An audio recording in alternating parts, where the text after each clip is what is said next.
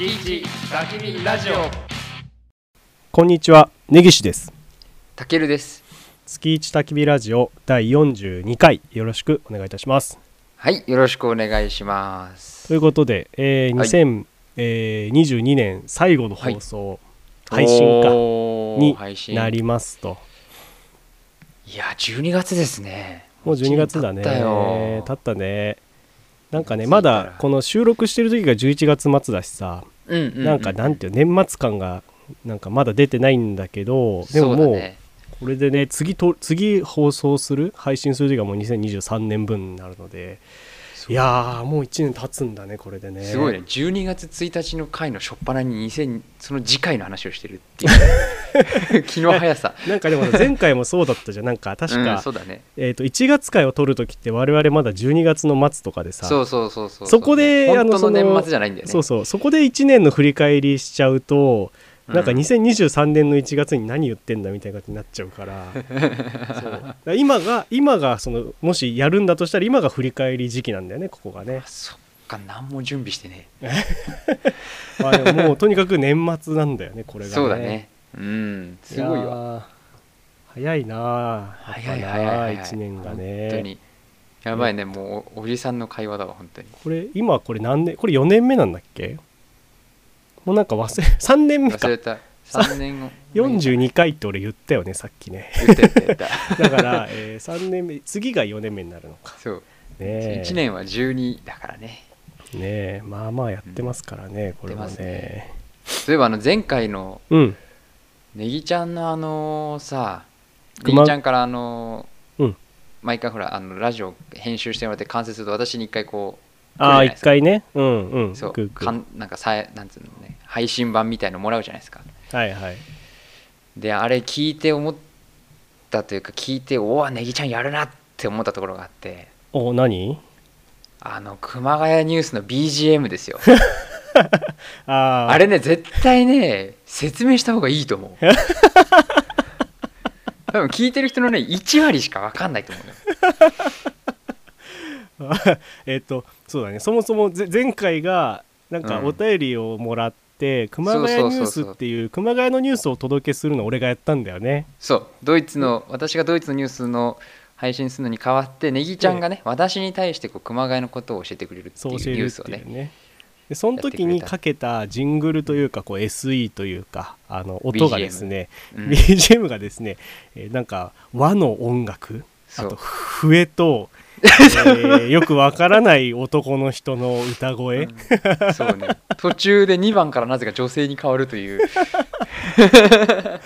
あれがねあれあのくん、えっと直実節っていうそう、うん。あの我々その熊谷の人だったら誰もが知ってるみ、うん。民謡っていうのかなあれ。うん。なんて言うんだろうねあれはね、ねえ。うんちょっとだからえっと今これかかってますけど今ここで。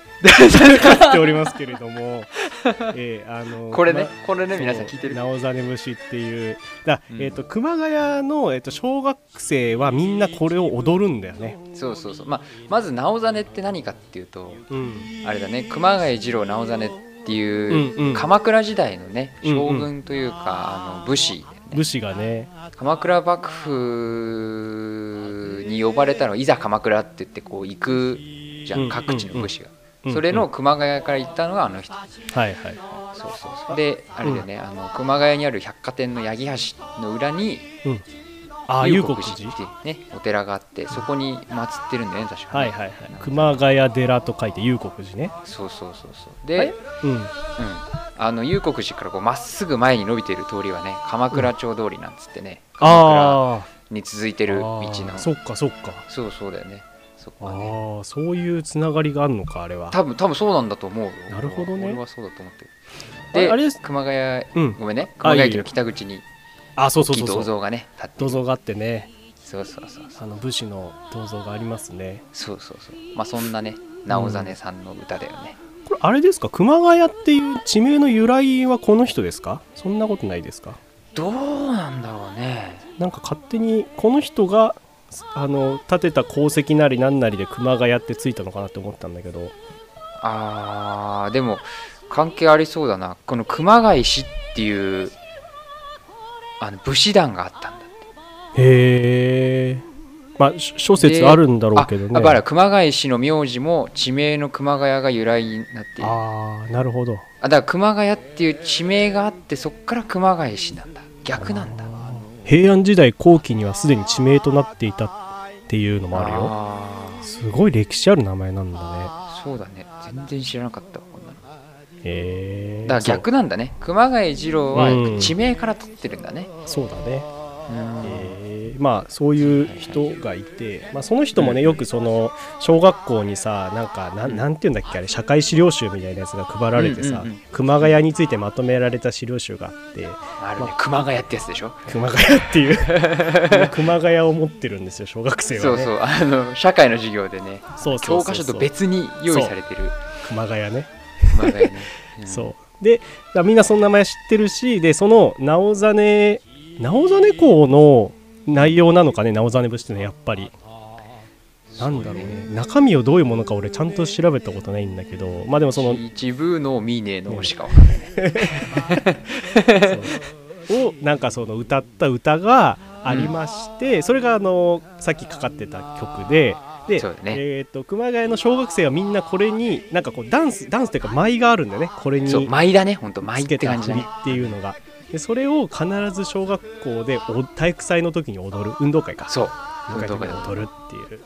み熊谷の小学生を通った子たちは多分みんな聞いたことがあるそうだね。曲なんだよね。今もやってんのかなあれ。いやーやってんじゃない？さやっぱり。DJ リミックスとかになってんのかな？ダンスになってんのかな？舞じゃなくて。あそうダンスあるからね今授業でね。授業でね。いやーすごいな。横揺れ直実節して横揺れしてたらすごいな小学生が。直実節 featuring Creepy Nuts みたいな感じなのか っこいいなそしたら。そう。それを使ったけど確かに知らない人はなんだこれってなるよね。なるね。絶対なんだこれって裏で流れてんだって思った人絶対いると思うよあそうだ。やっぱちょっと気になるじゃんあれ。ちょっとさこれうん。あのお便り1個読んでいい？あどうぞどうぞあこれさちょうどさこれ「イッヒモフ」と唐揚げ？ああ蒸してから唐揚げ。が食べたい。あなるほどね。じゃあ、えっとラジオネーム「イッヒモヒテ唐揚げ」イッヒモヒテ唐揚げさんからいただきました。はい。ありがとうございます。いつも配信と同時に楽しみに聞いていましたが今回ははい。キャンプに合わせて聞いております、おえおー根岸さんの月一熊谷ニュース面白かったです。今後も楽しみにしています。えー BGM が何とも言えない感じが好きです。とあと最後ちょっとドイツ語の文章をちょっといただいたのではいはいはい。ちょっとたけるこれ読んでもらっていいですか？すみません。はいはいはいじゃあはい。読みます。たけるさんへ Welche Stadt empfehlen Sie, wenn ich nach Deutschland gehe うん。勉強し始めたドイツ語で書いてみましたということで。はいここまでが、はい。はい、お便りですと。はいありがとうございます。ドイツ語でね、書いてくれました。なんて書いてあるの？これは。これはですねもし私がドイツに行くならどの町がおすすめですかっていう。ああなるほどね。なるほどなるほど。うん。じゃあちょっと一旦そのじゃあその話題置いといてあのこの月一熊谷ニュースの、えっと、BGM がはいはい。何とも言えない感じが好きですと、最高ですねもうね。そうだよね。だから熊その熊谷の谷じゃ民じゃない人がもう困惑してる姿がもう目に浮かぶ。困惑されしさせてしまったな今回。そうですよ。これ突然投げられたらやっぱりビビるよね あの曲はね。ねまあそういう意味でも一つこの熊谷の情報をね皆さんにお届けできたっていうねはい。まあ熊谷民は多分ガッツポーズしてるけどね多分ね。わこれだよネギちゃん。ってこう言ってるよね。間違いない、ね。で、うん。えっ、と熊その熊谷や熊あじゃあ直実節か。直実節っていうのがさ,、はいはい。さっきの曲でえっ、と、小学生の時時に、えー、とみんながこれに合わせて踊る舞がありますと、そうね。小学校5年生かな。5年生5年生。大体。5年生で踊るんだよねあのせセンスとですねえっ、と鉢巻きをするんですよ。センスね。そうそうそう。であの最初膝をつくところから始まるんですよポーズが。そうです。よく覚えてるね俺ちょっと覚えてないな。あのそれは覚えてるけど、で大体その小学校の校庭っていうのは砂利ですからこの、うん。ここ 砂利がこ小石が膝に食い込んだ状態で待たされるんでずっとなんかその先生いやーこれ多分みんな共感してるだろうな 熊谷の人。その先生が CD を再生する手手間とかあるじゃない？その行きますよってあるあるある。でその準備の時間、こう1分とか2分なんだけどもうこの痛いのよ小石が膝に食い食い込んで食い込んで。でもめっちゃ永遠に感じるのこの時間が。わかる。めっちゃわかるそれ。僕とねネギちゃんは違う小学校なんあそうそう違うショですよックはね。でもだけどわかるっていうこれ多分熊谷市民共通のあるあるだと思うよ。いやそう。小学校を熊谷で過ごした人はもうみんな踊ってるはずこれ。そうだよね。っていうまあこの熊谷のこのならしい曲をね今回はそうだね。えーつけさせていただきました、はい。よかったよかった。であとなんだっけお便りにあった。はいはいはい、はい、もしそうねドイツの街。そうだね。なんかあるんですか？おすすめねは。おすすめねなんかねドイツって難しくて、うん。多分イギリスだったらロンドンに行ってくださいとか、うん。パリだあのフランスだったらパリに行った方がいいとかうん。あるんだけど、うん。ドイツって結構街によって性格が違うから、うん。あんまりねここ1個っていうのが難しいんだよね。えー、あそうな。のなんかそうそうそうそう。もとりあえずベルリンとかそんなんじゃないの？あーなんかねベルリンもね結構ねハマる人とハマんない人がいる感じがあっえてそうなんだそうそうそうそう。でもやっぱりベルリンは面白いと思うけど、うん。個人的にやっぱりね日本人に合うなって思うところは、あの北のねハンブルクっていう街、うーんそうなの？あそこはね、まあ、港町で、うん。であのー建物作りとかもちょっとね他のドイツの町とかと違って北側って、うん。なんかレンガ造りで、うんうん、へちょっとね北欧っぽいんですよ建物が。えあのフィンランドとかであのデンマークとかああいうところの建物の感じにちょっと近くて、うんうんうん。レンガ造りの背の高い建物がこうあるみたいな感じで、へ結構街の雰囲気もいいーし、うんうんうん。であとね魚が食べられるっていうのもあるし結構簡単にね。なるほど。それは良さそうですねそれは。そう街の雰囲気もまあいいんで、うんうん。で北側のドイツの北ではやっぱ大きな都市の一つだから、うん。お買い物も充実してるし、へまあ、個人的にはハンブルクおすすめしたいですね。いいですね。いい,、うん。いい回答ですねそれは。そうですか。そうドイツ語勉強してんだって。すごいね。なんかそういう人も聞く。だからドイツっていうそのハッシュタグかなんかでたどり着いてくれたのかね。あキャンプもやってるってそうだねそうだね。キャンプもやってるっすよね。キャンプしてドイツ語勉強してもうまさに我々がのラジオのターゲットとしたい。ターゲットとする。ラジオ。考えたことも何一つターゲットを設定してないけども。我々のラジオがそう面白いね。こんな人も聞いてくれてるんだね。すごいね。ありがとうございまありがとうすございます。えええいいいいえ。じゃあいつものやつやりますか？じゃあ。ああそうですね。それではねこちらのコーナーに参りましょう。月一ドイツニュース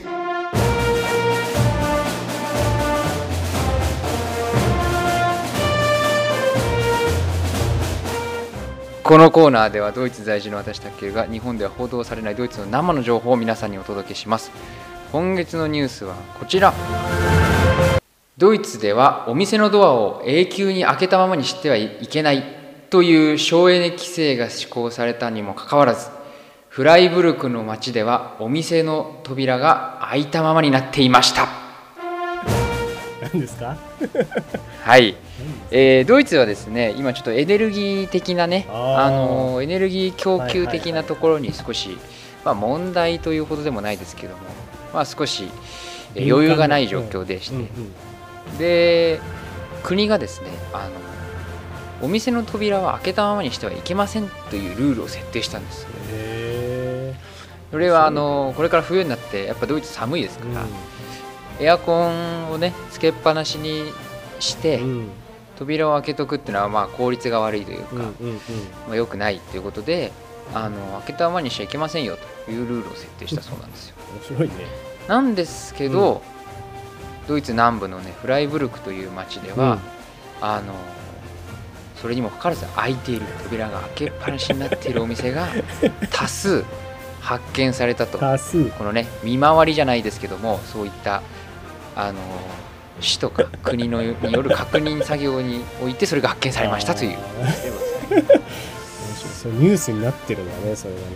なってます面白いね。本当に。でも結構切迫してるのその年電気事情というかさ。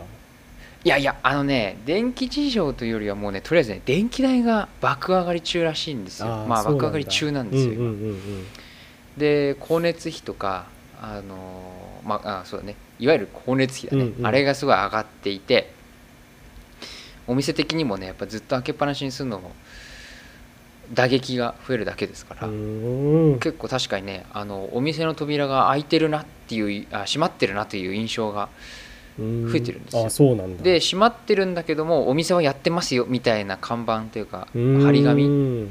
でどうもねそれはね調べたら国が作った張り紙だったらしいんだけど。へそうそうそう。やってますよっていうそういうのがあって。え面白い。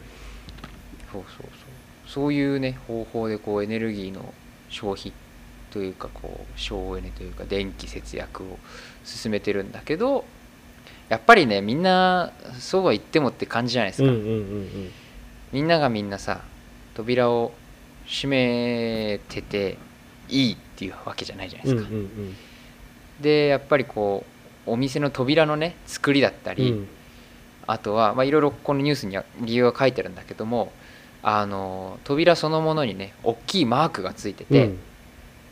これがついてるおかげで、まあ、お店のマークなんだけど、うん。あ中がよく見えないから人が中に入ってこない。ああなるほど。それで売り上げが下がっちゃうっていうのを避けるために開けといたままにしているとか、はいはいはいはい。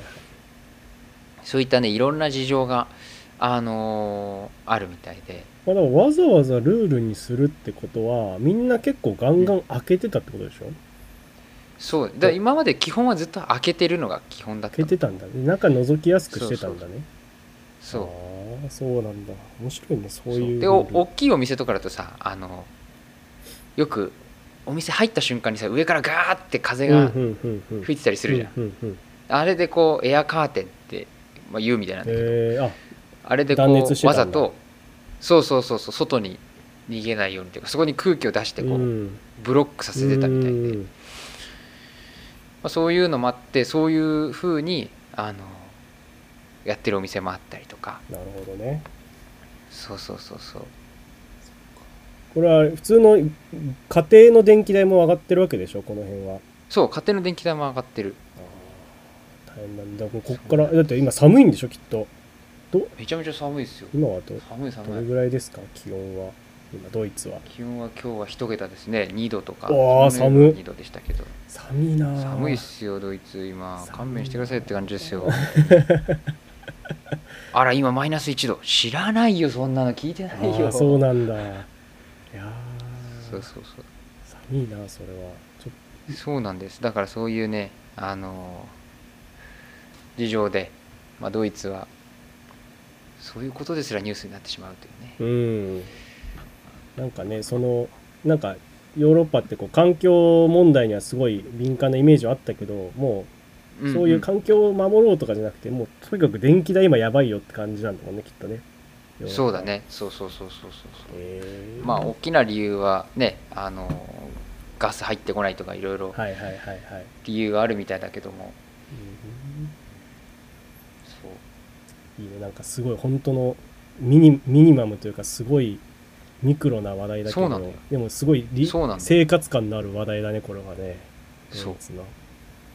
まあ今ドイツって言ったらやっぱりねクリスマスマーケットやってるからああはあはあはあはあすごいマニアックな場所のクリスマスマーケットが始まったニュースにでもしようかなとか思ったの。そうかクリスマスマーケットね。うん。そう。だけどやっぱこっちのニュースが出てきちゃ出てきてそれ見てたらどうしようかななニュースどうしようかなと思って見てたら出てきてあ俺いいじゃんと思ったんだけどなるほどね。いや本当はいねあの明るいねクリスマスマーケットの話題でもしたかったあいいんじゃないですか？いいと思うはいはいはい。じゃあちょっと一応熊谷ニュース持ってきてるんだけどちょおっとやってみる？また。皆さん聞き聞けますよ直実節がここで。もう一回。じゃあえっとこちらのコーナーに行きましょう。月一熊谷ニュース。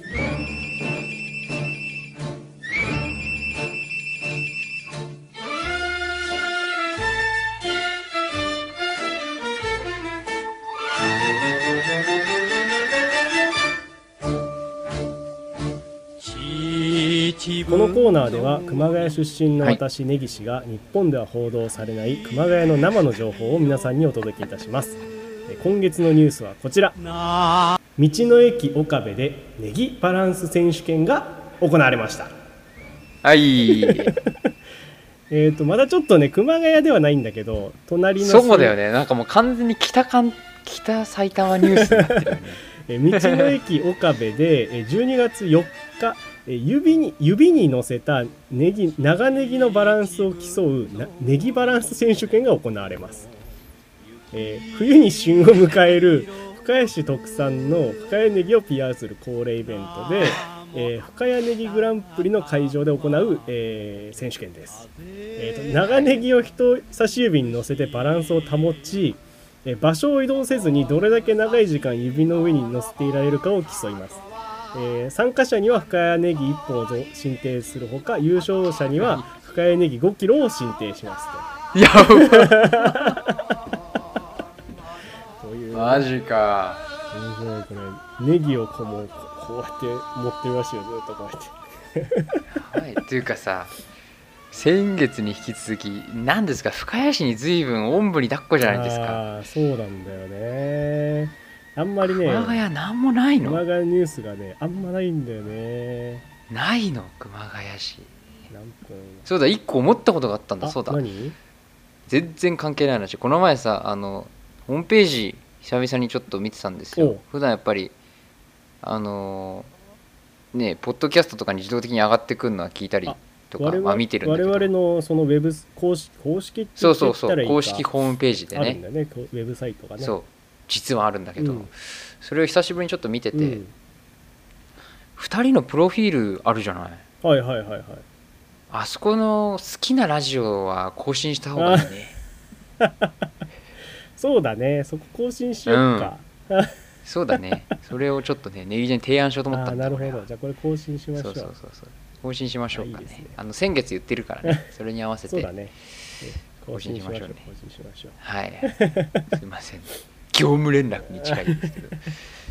ということでえっ、と、あれだ2022年はい。最後の、はい。えー放送になります。今月も始めていきましょう、月一焚き火ラジオ。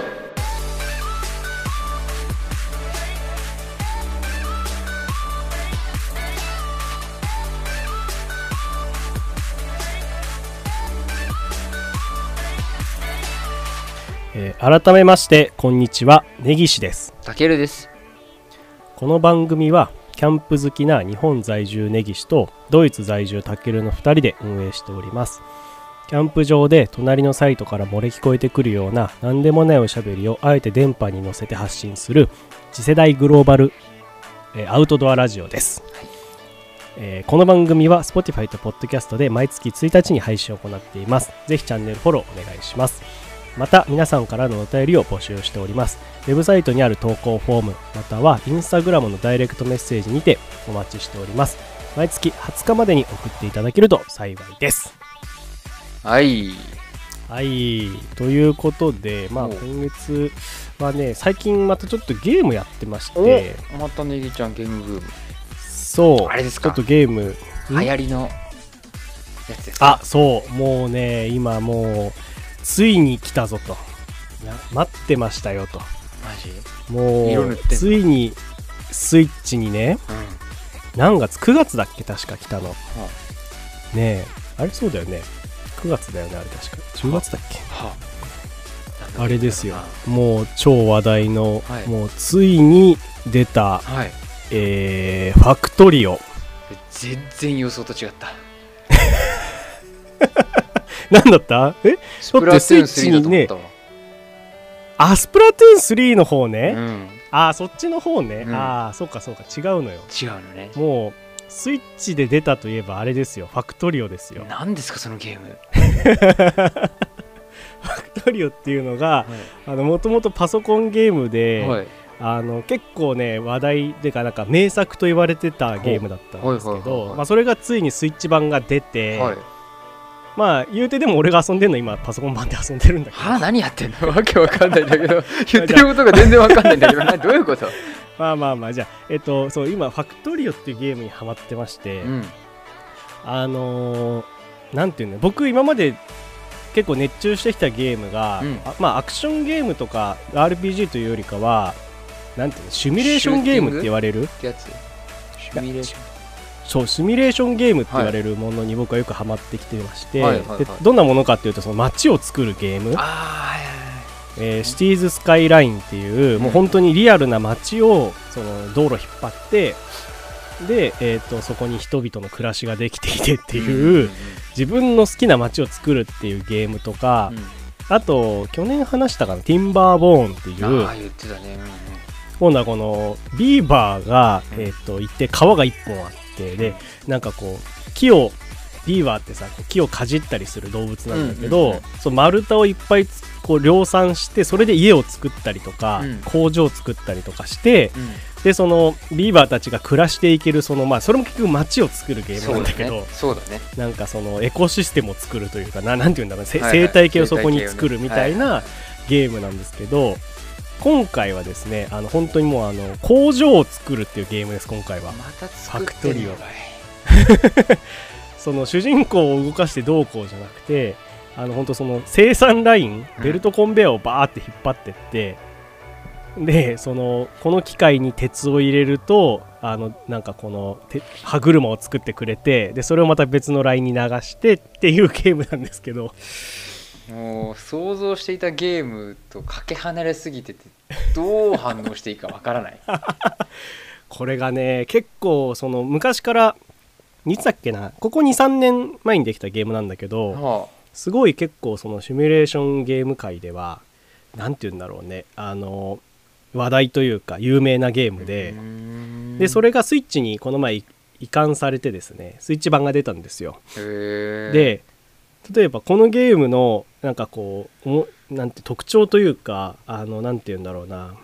うーんエピソードで言うと、うん。まずね値下げをしないのよこのゲームそのねゲームの面白さにもう自信絶対の自信があるから、はいはいはい。セール絶対行わないの、はいはいはいはい。っていうぐらいその常に多分みんな買ってるんだよね。常に欲しい人がいて。はいはいだから逆に言うといつでも買い時だよって言われてるのこれは。もうそのスマブラと一緒だねスイッチの。ああそうそう。スマブラとかさらねグラセフとかもそうだけどうん。値下げしないじゃん、うん。あれってさもう常にいろんな人に人気があるゲームでしょ、あれって。まあそういうようなゲームなんですよ、うん。であとそのツイッターでちょっと騒がれたのは、うん。て言うんだろうな。このゲームをの魅力がどのくらいのものかっていうのを表現しようとしたら、うん。えー僕のプレイ時間を見てくれと、それがそれが全てだって書いてあってその人のプレイ時間大体こうパソコンゲームってそのコメントした人のプロフィールが多少いくつか見れてそのうち、この人はファクトリオにこれだけプレイ時間がえーこれこれだけゲームやってますっていうのが出るんだけど、そこに大体1000時間とか3000時間って書いてあってもうこれが全てだみたいな。そこんだけ遊べるぜっていう。そう。まあなんか簡単に内容で言うとその主人公があのなんか宇宙飛行士で宇宙の宇宙というかね宇宙飛行士で、はい。あの一つの、えー星に不時着してしまってうん。でもうロケットも大破しちゃってもう何もない状態からスタートしてはい。で地面にはい。あ主人公ができることって本当に少なくて、はい。あの地面にね鉄鉱石とか銅とかって炭たえっと炭？えー、なんてなんていうっけ？石炭か。石炭がう埋まってる。それを掘り出すことはできてはいでそれをこう加工することはできるのよ、なんかその鉄鉱石掘ってで、えー、とそこから鉄を生み出してあげてで鉄を今度歯車に変えたりとか、えーなんだろうななんかもっとだ石を掘り出してそれをレンレンガにするみたいなことはできるんだけど、最終的にこれゴールはロケットを作ることなんね。自分が脱出するための。でそのために必要なものがいっぱいあるんだけどうんそれを一個一個自分の手で作っていくともう膨大な時間がかかるのよ。はいはい。もうその辿っていくとだロケットを作るには A っていう材料が必要なんだけど A を作るには B と C が必要で、うんうん B と C を作るには D と E と F と G が必要でっていう、はいはいはいはい。で一番その末端まで行くと一番最初に自分が掘り出したその鉄とか銅の板から始まっていくんだけどもうどんどんどんどんこれを加工していってはいはいはい。いろんなものを作っていく必要があるわけ。はい。でなんかその自分として作れるのがその自分自分の代わりに組み立ててくれるものを作ってくれる機械っていうのがあって、はい。であとはこのいわゆるロボットアームっていうのがあってこうはベルトコンベヤーに乗ってるものをその自動組み立て機の中に入れてでできたものを取り出すっていうことはできるのよ、うんうんそうするとこのベルトコンベヤーをずっといろんなところに這わせてうんはい。でこっからは鉄を流しこっからは歯車をな流し。でこれとこれを組み合わせると新しいものができてそれをまた別のベルトコンベヤーに流して。って言ってここうな なんとなく分かる？イメージがつくうん分かってきた。あのもうやっぱ最初のこの何も聞かない状態でね工場のゲームっていうとやっぱそういう普通の工場でどれだけ、うんうん。ちあの予定通り生産できるかっていうことなのかなって思ってたわ まあけすごい原ある意味割とこううん。原始的なゲームなのかもしれないとかある意味。ああなるほどね。思思った全然違うんだね、そういうロケットを作るっていうのがまたすごい、ね、あそうそうそうそうそう。で なんか例えばその今欲しい材料が全然今供給量が足らないってなると、うん。どこで、えーどこがボトルネックになってるのかなっていうのを探すわけ。はいあこれは鉄が足りないんだなとか、はいいはいはい。や鉄を加工した歯車が全然足りてないんだな。そうすると歯車を作るところをもうちょっと部門を増やしてあげて歯車の供給量を増やすとか、えー、とそもそも鉄の一番最初の素材が全然足りてないよってなるとあのじゃあそこをこう鉄鉱石いっぱい掘るやつを作んないとなとか、えーふ今やってるのはあの列車を走らせられるんだけど、うんこう地面に埋まってるその資源っていうのもどんどんなくなっていっちゃうから、うん。その資源を別のちょっと離れた場所にあるえところにも同じような埋まってるところがあるので列車を走らせてでそこからこう資源を持ってくるみたいな。いわゆる秩父鉄道を走らせるわけだよね。このえっ、と石灰岩だね。セメント？セメントだね。うんそう秩父セメントそうみたいな本当そのあのイメージ。っていう風にあこの供給量足んないからってこうどこが今自分のその欲しい量に対してどの工程が今滞ってるかを見てここを増やす。で基本的にはさほら大体こう中間あたりの工程を増やすと一番大元の材料がまた足んなくなったりするから、ちょっとずつこうちょっとずつちょっとずつこう段階的にこうさ、増やしていってどんどんこう拡工場を拡大していく。ようなゲームがあるんです。だからこれをもうやりだすともう膨大な時間をね今こう使ってましてここに。面白そこれ結構ね面白いんだよ。う面白このそうだけど。永遠にできるのとね。うんあうん。面白そうだけどその時間使いそうだねっていうのを使うね。これ最初さだから言ったらセールをないから、うん。なんていうのいつ買うかちょっと悩んでてずっと、うんうんで4000円なんで1本。うん。うん4000まあ別にゲゲームとしては普通の値段なんだけどね。まあこれをねやり始めたら、まあ、時間もあれだしなと思ってどうしよっかな。でセールがないからその、うん。自分で買うぞって決めないとか買わないわけ、うんうんうん。セールがあったらまあさクリスマスセールで買っちゃおうとかあるけど、うんうんうん。そこなくて。でデモプレイができるやつがあるのよ。デモ版が、はいはいはいはい。でそれはフリ無無料で無料であのやることができてフリープレイが、でそれやってみたの。うやっぱ面白いんだけど、うん。もうデモプレイで俺20時間かかったんだよ俺。一週デ間ね。モプレイ。そう。一週間以上だデねモプレイだけで20時間ぐらい。でもうめっちゃ楽しかったの俺それ。飽きずにずっとやれて、うん。あこれは面白いわと思ってあの有料版買ったんだけど、おこのゲームがですねまあなかなか面白くてもう本当に今いろんなものを投げ打ってやってますねこれは。ー投げ打ってやってる。結局だからスプラトゥーンもさなんかほしちょっといいなって思ったんだよね始めるなら。まだ一回もやったことなかったから、俺もね、始めるなら今かなとか思ったんだけどなんかどっちかというとファクトリオの方がやりたいなと思って。そういうそのシミュレーション系のが多分好きなんだよね。地道にこうちまちまちまちまこうやるやりちゃっていうんのが。のあの性格には合ってると思う。そうそうそうそうみたいなね。まあそんなものをやりつつでまあちょっと話は変わるんだけどこの前あの友達がね農家の友人いるじゃない,、我々に。彼の農家の彼のとこに久々に遊びに行ったんだよ、はいはいはいはいはい。でそれはまあなんか久々にみんなでご飯というかなんかバーベキューしようみたいな会で、この秋に、うん、とあと彼らがやってるその農業をちょっと手伝おうみたいな、まあ僕らとしてはなんか農業体験しよううんみたいな。ね。そうそう。あーなんかぜひじゃあやれることあれば手伝いますよって言ってうん。行ったんだけどそしたら、えー、と種まきをねやりますと。あで農家の彼は、えっと、ネギ農家なんですよ。うん。ネギ農家。長ネギを育ててまして彼らが、はいはいはい。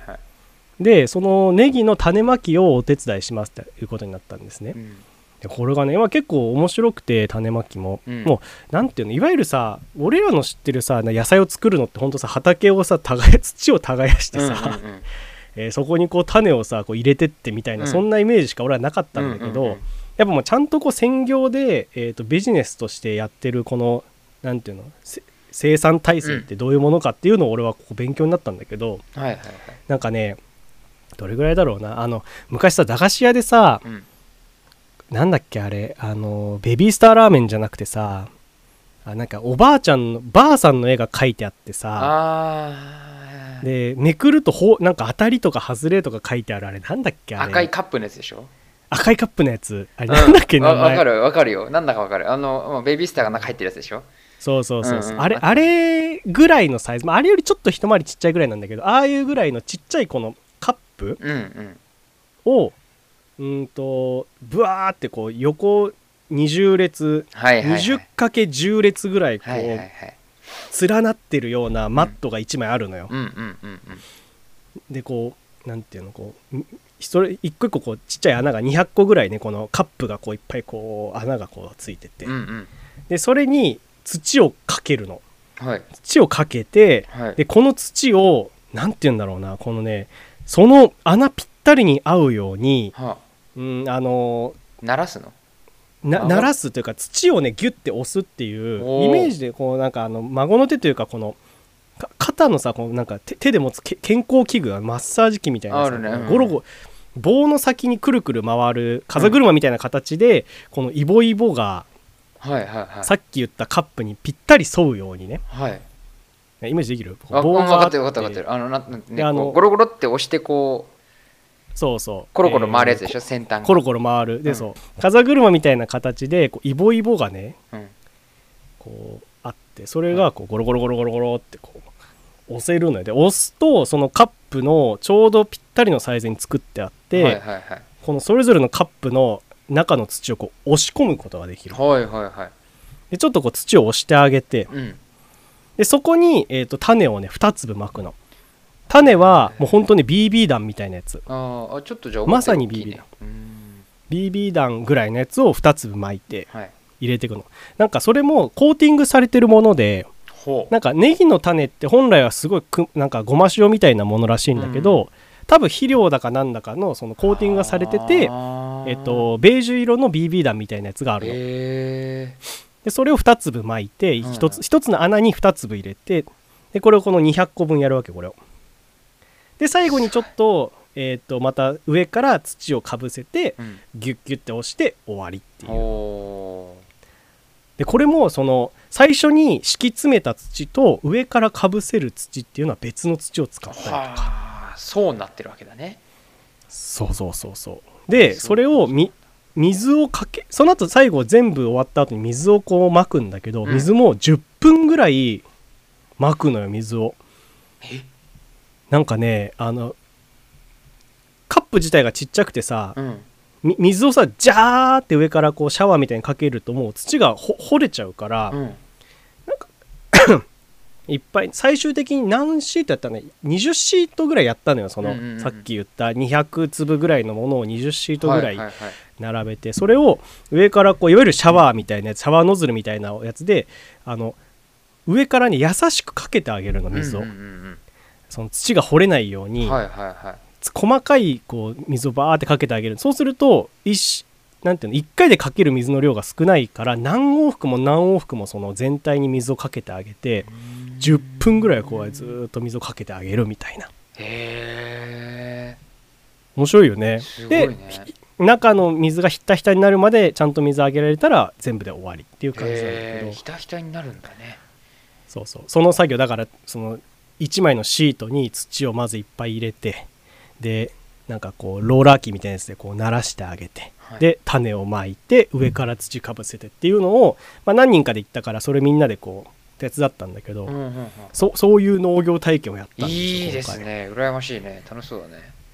いや面白いよやっぱり。なんか黙々と作業するのってさやっぱ面白いよね。こうひたすらこうさ。それがねあの農家の彼には向いてるんだよね学生時代から そうだね。黙々とねあの集中してこう一つのことを一つのこととか、うん。まあこう物事やるっていうのはやっぱ得意だったからね。そうだね。ね。そうそう。それを懐かし聞い。ていなんかペちょっとなんか そう。ねみんなでこうで分担してさ、うんうんうん。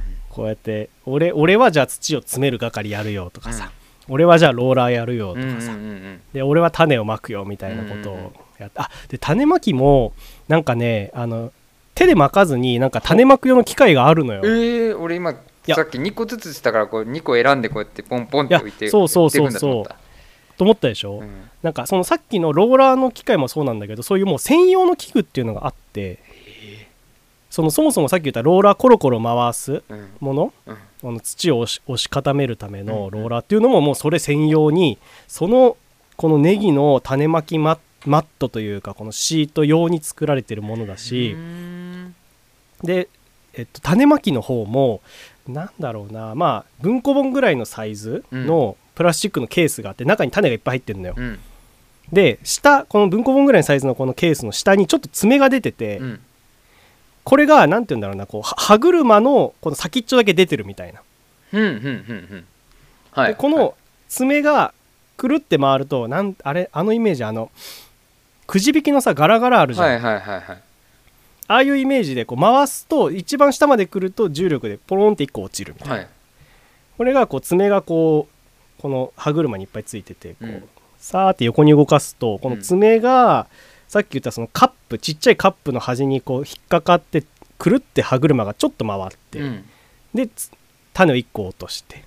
で隣のカップに行くと同じぐらいの幅でもう1個爪が出てきててこれ回ってっていう風に引っかかりながらすごい。ね。た種がねポロポロポロポロポロってこう一つのカップに対して1個ずつ出るようなものっていうのがあるあるらしくて。はそれをこう1回やると全てのカップに1個ずつ入っていくわけ。コあロコロコロコロコロって。はあ。でそれがこう 2, 2回こう通してあげると2粒2負ける、そう。そうするとこの手でやるより全然速いスピードでこう、うん。ま、負けるわけこの種を。そうだね。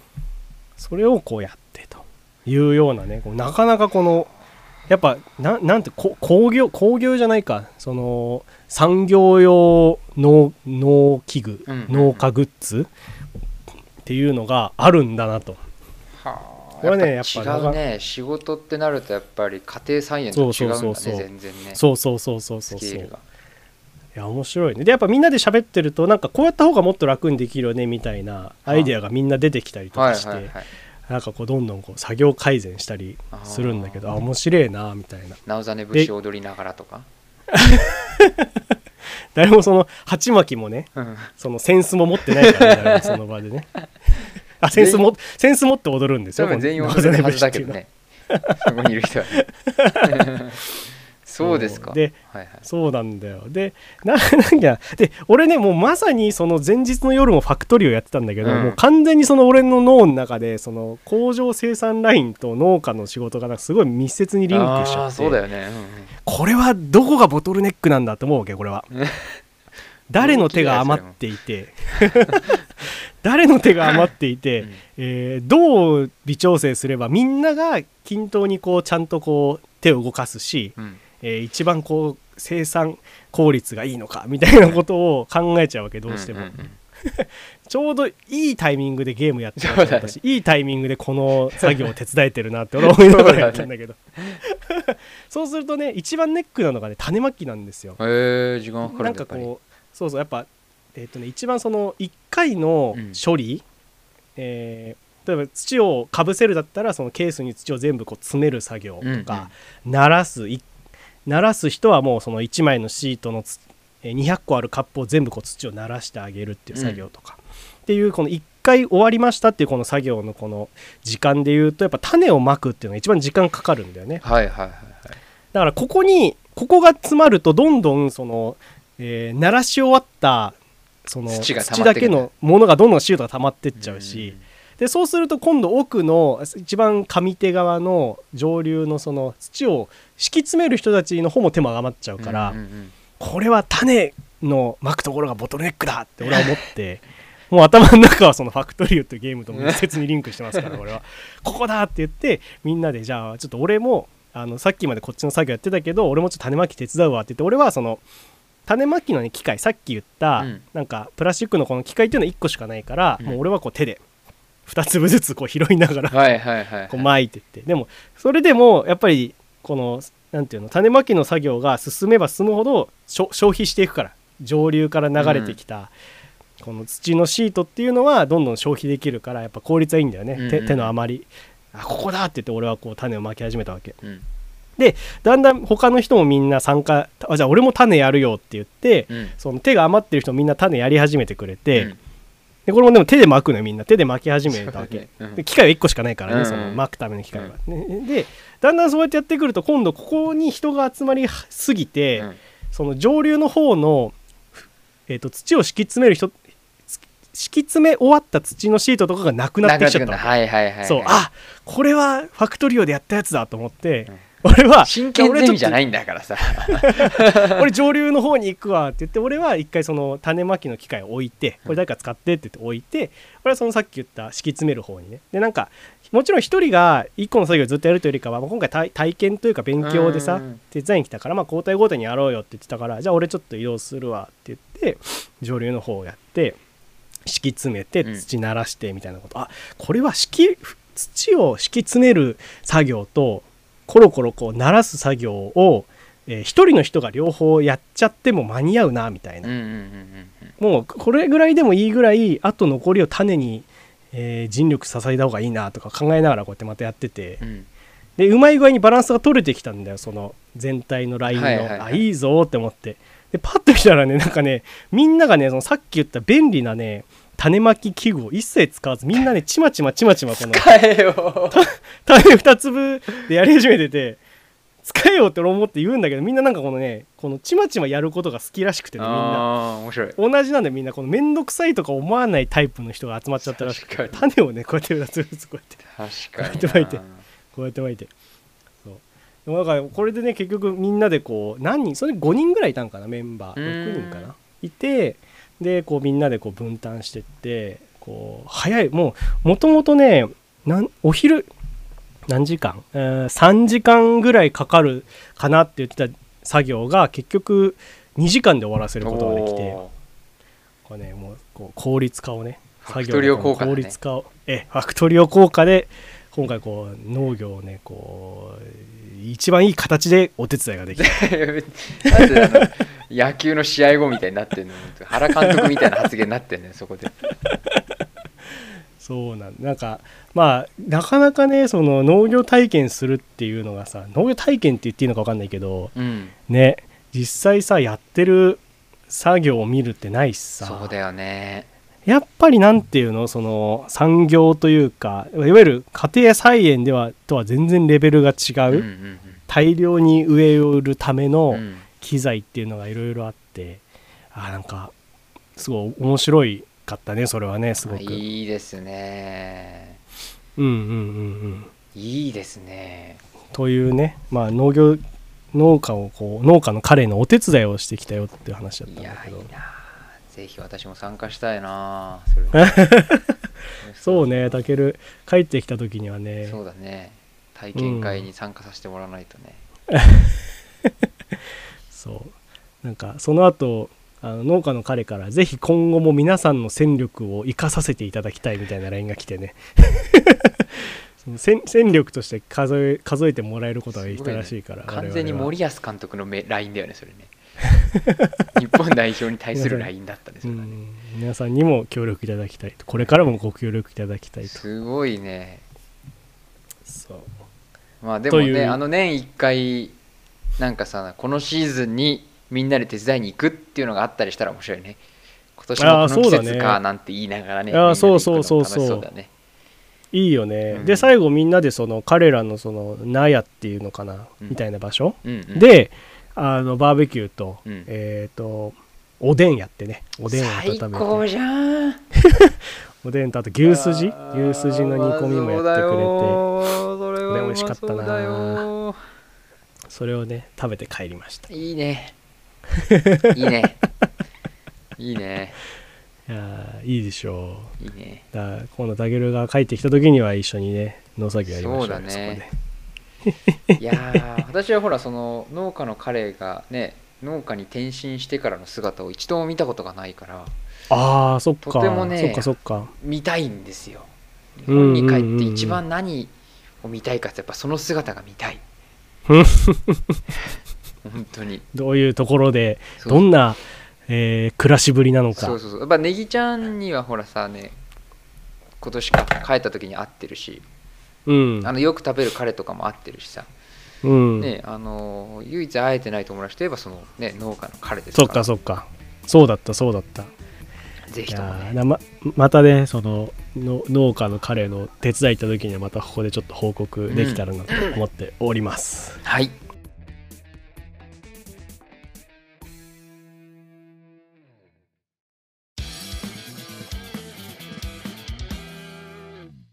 私はですねまた先月ちょっと抜けましたけども今月はですねまたお出かけシリーズ。おーはいはいはいもう本ねね今年入ってからラジオお出かけの話しかしてないなと思ってねそれはそれで確かにそれぐらい言ってるよねよくね。マンネリ的な感じになってきたかもしれないですけどね。まあ飽きずに聞いてもらいたいなと、今回はですねイギリスに行ってまいりました。えー、イギリス、はい。い、いイギリスでねございますえーっと私は2016年に卒業旅行でヨーロッパに3週間ぐらいあのうんうん遊びに来たんだけど、まあ、その時も最後ドイツからイギリス寄って帰ってきたんですけども、うんうん。あ久々の6年ぶりのイギリスということでね、えーいいね。行ってきて。で今回行ったのは、えーロンドンもちろん。うんうんうん。あと、まあ、4日間のうち3日間ロンドンにいてあと1日は、うん。あの南のね、えー端っこ、うん。えーっとフランスとのその海峡ドーバー海峡に位置うんうんうん。とこにある、えーっとブライトンっていう町に行ってきて。うんうんうんでその6年前に行った時はこのブライトンにしか行ってなくてロンドンは空港だけにしか行ってなくてロンドンの町に行ってなくて、このブライトンっていう南の端の町に行ってて。うんへでロンドンは実に9年ぶりあそうなんだ。でブライトンは、えー6年ぶりっていう感じで気づけば意外と行ってないなと思いながら行ってきて。ブライトンって街にじゃあその何回も行ってるってことだねじゃあ。そうそう。あのねえっとロンドンはまあまああのまあみんな知ってるところなんだけどブライトンっていうのは、まあ、簡単に言うと私のお友達が住んでるんですよ。ああなるほどなるそほど。うそうそうそう。それで行ってんだ。そう。でその9年前にあのドイツに留学してた時に夏休みが3週3ヶ月あってうん。あんまりにも暇だから1ヶ月このブライトンのなんか大学の大ブライトンにある大学のサマースクールみたいに通ってたんですよ。ああはいはいはい言ってたね。そうそうそう。でそれでまあ1ヶ月住んでたっていうのもあるし、まあ、そもそも友達がね、ファミリーで住んでてうんうんうん今はそっちにお母さんしかいないんですけど本人たちはうん。私の年の近い友達たちはもうみんな日本に来ちゃってるんですけど。あそうなんだ。そうそうそうで行ってきて、まあ、そのお家お邪魔してとかそういう感じでう行ってきて。そうそうそう。いいね。まあそんなわけでイギリスに行ってきて。で、まあ、ロンドンはあのー実は意外とちゃんとした観光スポット的なところってなん。か外から見るばっかりであんまり行ってなくて、うんうん今回だからあのちゃんとね観光をしてきて、うんうんうんうん。まあ、ロンドンの観光地っつったらやっぱり大英博物館うん。とかナショナルギャラリーとかここの辺は有名どころかなと。うんうん。であとはそのあのまあ体験型っていうよりはこう外から見る系が多くてあの大きいねタワーブリッジってこう2つタワーがついて大きな橋こう真ん中がこう跳ね上がるタイプの橋とか、あとは寺院ウェストミンスター寺院とかがあって、うんうんまあウェストミンスター寺院なんかは外は見たことあったんだけど多分当時はあのすごい入場料が高いからそこ入んなかったんだけど、まあ、うん。今回入ってみたりとかして、うーんいいね。よかったです。であの大英博物館ナショナルギャラリーね私あんまりそのそもそもちゃんとそういう博物館って行ったことなかったんだけどいやー、やっぱりねここも素晴らしい博博物館で、まあ、美術館で、ね。行きたいね。やっぱりねいいヨーロッパは強いというかそのうん。昔強かった国は強い。うん。まあ、ドイツの美術館博物館っていうとやっぱちょっとあのフランスとかイギリスとかには劣るかなっていうのは感じるんだけど、うん。やっぱりねイギリスとフランスはあの各地でね植民地を持ってただけあるなっていう、うん。まあ、あれってつまりその各地で持ってきちゃったものを飾ってるだけっていうイメージですから、うん。まあ、買ってるのも最近あるけどね、そういうのがベースになってるからもうねスケールが違うんだよね。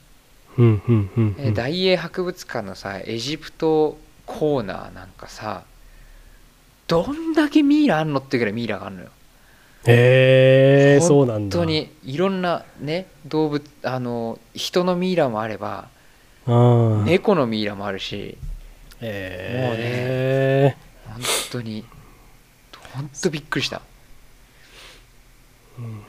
なんかで前日本でやってたエジプト展も確か大英博物館だった気がして。もうだからそこにいっぱいあるんだってことだよね。そう、うん。大英博物館にねめちゃくちゃ収容されてんだね。あのそうだよね。パリとかイタリアとかにもあるあったんだけどやっぱりね、うん。ミイラに関しては規模が違うで教科書で見たものをたくさんいるし、うんうんうんうん。ミイラでね衝撃的だったのはやっぱミイラってとこうあの外側のさ箱。棺のね、うんうん。顔が書いてある棺。やっぱあれがねよく教科書とかに出てくるけどそうじゃなくて中の包帯ぐるぐる巻きのもうまんま人の形したうん。もう手とかもリアルなやつがあって、うん。あれにはびっくりしたねうーんそうなんだ。すごいと思ってなんかもそうだよね。何千年も前から存在してるわけだもんねそれは。う何千年も前にさその死んじゃった人もさまさか語られるとは思ってないよな と思いながら、本当だよね。うん。本当だよね。恥ずかしいよね。そすげえ混んでてさ。あそうなんだ。そうやっぱそこ特にエジプトのエリアはすごい混んでた印象があって、うんうんうんうん。やっぱすごいと思って。うんでいろいろこうねあのエジプトの石板とかあったりとかしてもうまんま遊戯王ですよ。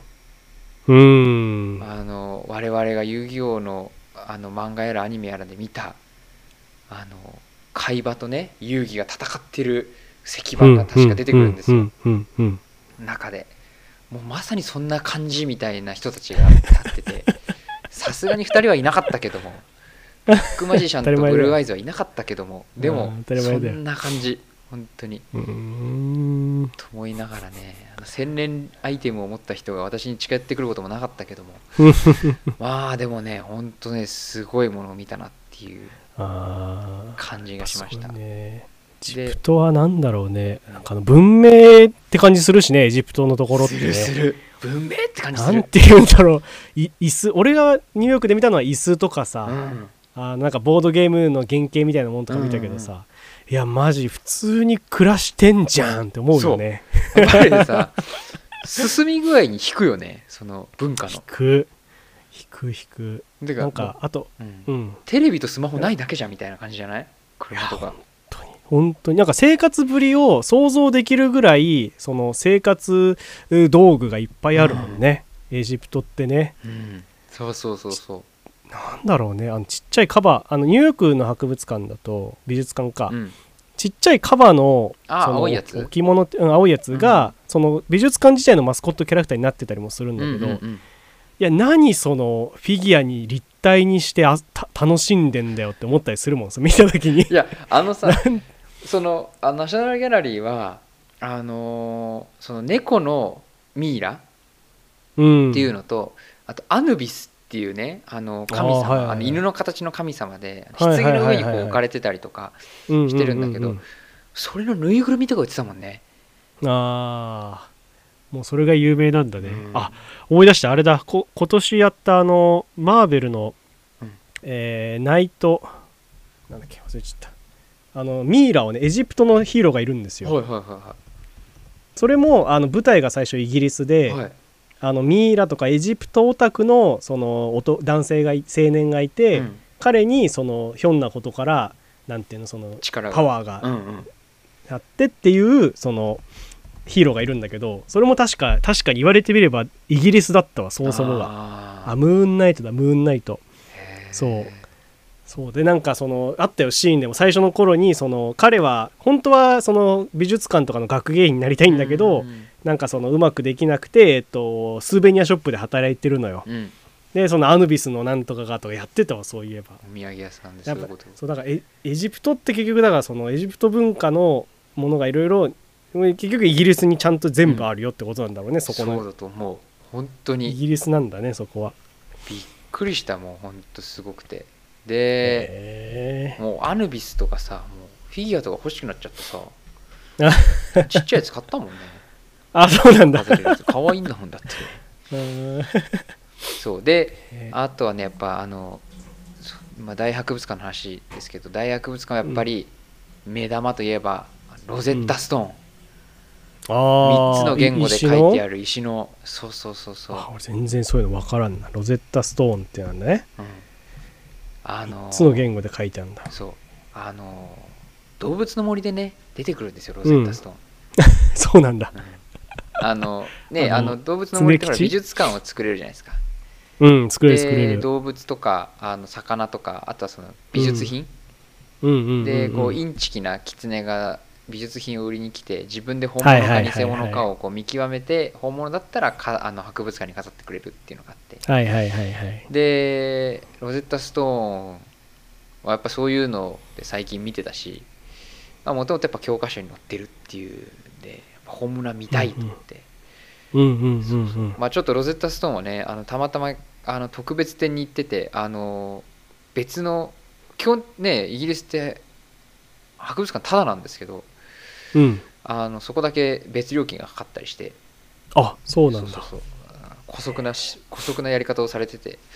まあ結局あの 私はどうしても見たかったから見てきたんですけど、うんうんうんうんうん。素晴らしかったね。あのえー。黒い石に光光なんて光が当たってこう文字がはっきり見えるのを見て、うん。うんあやっぱりすごいなと思って、うんうんうん。まあ、それも見えてよかったです。でもう一個の方ナショナルギャラリーの方はどちらかというと美術館的な感じでうん。やっぱ最近で有名だったあのトマトスープをかけられたゴッホのひまわり。ああはいはいはいはいはいはい。あれがまさにあのナショナルギャラリーで、そっまあ、あかの辺のこうね一連のああいうなんかをかけるみたいな なんか謎のブームの一番最初が確かゴッホのひまわりでああれがもう一個かなんかあったよねこの前もね。そうそうそう別のとこでね。各地でいろんなことやってドイツでもやってるしいろいろあるベルギーとかでもやってるけどそうそれがあってね。あのーまあたまたまそのロンドンに友達がいてその友達がその翌日に行ったらしくてトマトスープ。へえもうもう翌日の時点でもう何もなかったよみたいな。あの普通に飾ってあったよあって言ってたんだけど、まあ、私が見た時も綺麗にね飾ってあって。うん。素晴らしいいい絵が。いねやほんとね良かったですそう。いいですね。そう。でやっぱりねやっぱそういうふうに、まあ、いろんな観光地とかそういういいものを見て思うんだけどやっぱりねロンドンってやっぱ華やかなんですよね、とうってもあの、まあ、パリも同じものを感じるんだけどうんあの、明るいの街の雰囲気が。うん。ロンパリよりも明るいかもしれない。うん。でドイツってやっぱ冬もそうだけど夏の明るい時期でもやっぱりちょっと街がグレーな感じなんだよね。うグレーがかってるっていうか少しこうちょっとどっか寂しいというかどっかうん。暗い感じがあるんだけどどんなに綺麗なところでも、ぱそういうのがロンドンはなくてうんうん。茶色っぽいというかオレンジに近いこう茶色っぽい雰囲気の明るい街のイメージがあっていいね。なんかかなんていうのやっぱ活気があるというかうん街のスケールがが違うって言われちゃったらそこまでなんだけどやっぱそういうのがあってそういうのをね久々に感じながらあーいいですね。ロンドンにいると思ってとても良かったんですけど。あとはそうもう一個あのロンドンのその華やかさを演出するものとしてやっぱ国旗ね。うん。やっぱいろんなところにあの国旗が掲げてあってあのスイスに行った時も思った、スイス人って自分の国の旗好きでいろんなところに旗が出てたりとかロゴにスイスのあのね赤に白い十字のあのロゴが入ってたりするんだけど、まあ、うんうん。ロンドンもねやっぱりイギリス人自分の国好きなのだなと思いながら、街のねあのところに飾ってあったりとか建物からねユニオンジャックが出てたりとかそういうのでなんかねイギリスらしさっていうのをとても感じて。